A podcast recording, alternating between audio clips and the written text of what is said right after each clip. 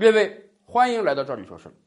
我们国家已经真正开始进入到老龄化社会了。进入到老龄化社会之后，我们固然要考虑到老年人的养老医疗问题，可还有一个很重要的事情，那就是近些年来对于老年人的欺诈是越来越多了。重则各种各样的理财产品要把老年人的毕生积蓄化为泡影。轻则各种各样的保健品、药品要把老年人忽悠成一个又一个药罐子。以往的节目我们就多次揭露过啊，高端点的骗子呢，利用电台、电视台、报刊、杂志这些媒体，用专家的身份欺骗老年人买他们的药；而低端的骗子呢。人家也有招啊，他们会组织各种各样的讲座、旅游来忽悠老年人上当，来欺骗老年人买他们那些各种各样的假冒伪劣产品。那么，我们的老年人就要甘心被一茬又一茬骗子骗吗？我跟大家讲，不是的，我们的老年人啊，那也是身经百战的，现在他们也开始觉醒了。今天我们就给大家讲一个例子：温州啊，有一位吕阿姨啊，七十多岁了。身体肯定多少有点慢性病嘛。有一次啊，他就听别人介绍某某地方有一个免费的公益性的健康讲座，而且所有参加讲座的老年人，人家会免费发一个纪念品收音机。哎，反正老年人也没事嘛，那就去听一听嘛。在骗子惯常的套路之下，你只要来听这个讲座，他就不会让你跑。所以啊。自从听过这个讲座之后，李阿姨就陆陆续续的跟这帮骗子买了两万多块钱的保健品，什么蜂胶胶囊啊、牦牛鞭胶囊啊。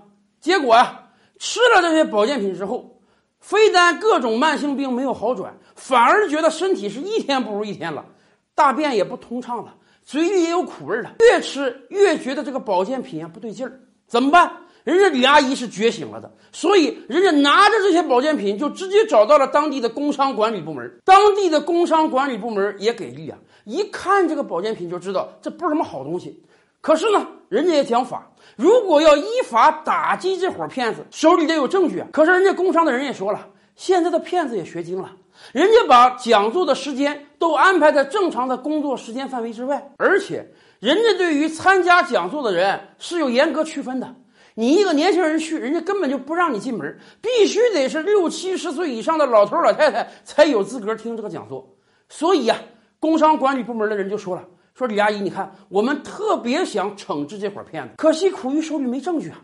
你看有没有可能你帮我们个忙，你做一下卧底，取得一下他们非法勾当的证据，这样我们就可以打击他了。”在这个工商管理部门的人员的劝说之下。李阿姨心甘情愿的做了卧底，人家拿着自己的手机啊，频繁的去听这个讲座，取得了大量的录音录像资料，把这个资料交给了工商管理部门。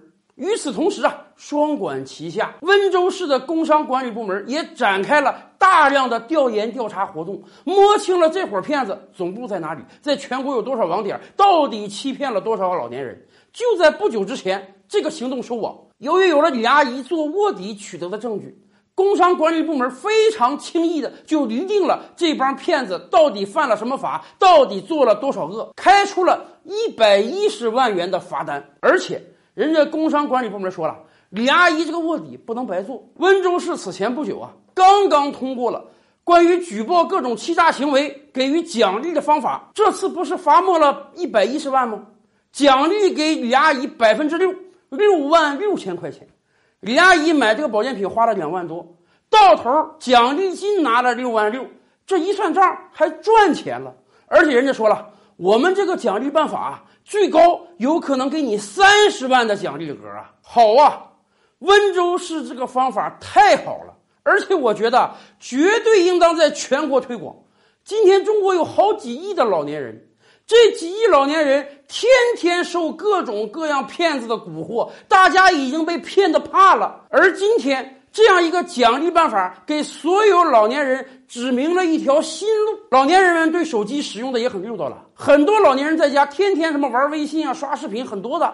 所以，我们奉劝所有老年人，如果未来还有人邀请你参加各种各样的养生讲座，好啊。带着你的手机去，把他的所有音像资料全部留存下来。如果他是骗子，你就直接举报。不单你不会被骗子骗，还能因为抓住了骗子而发家致富。讲到这儿，我们还特别帮大家搜集了一下，目前全国各个城市有哪些城市有类似的奖励办法。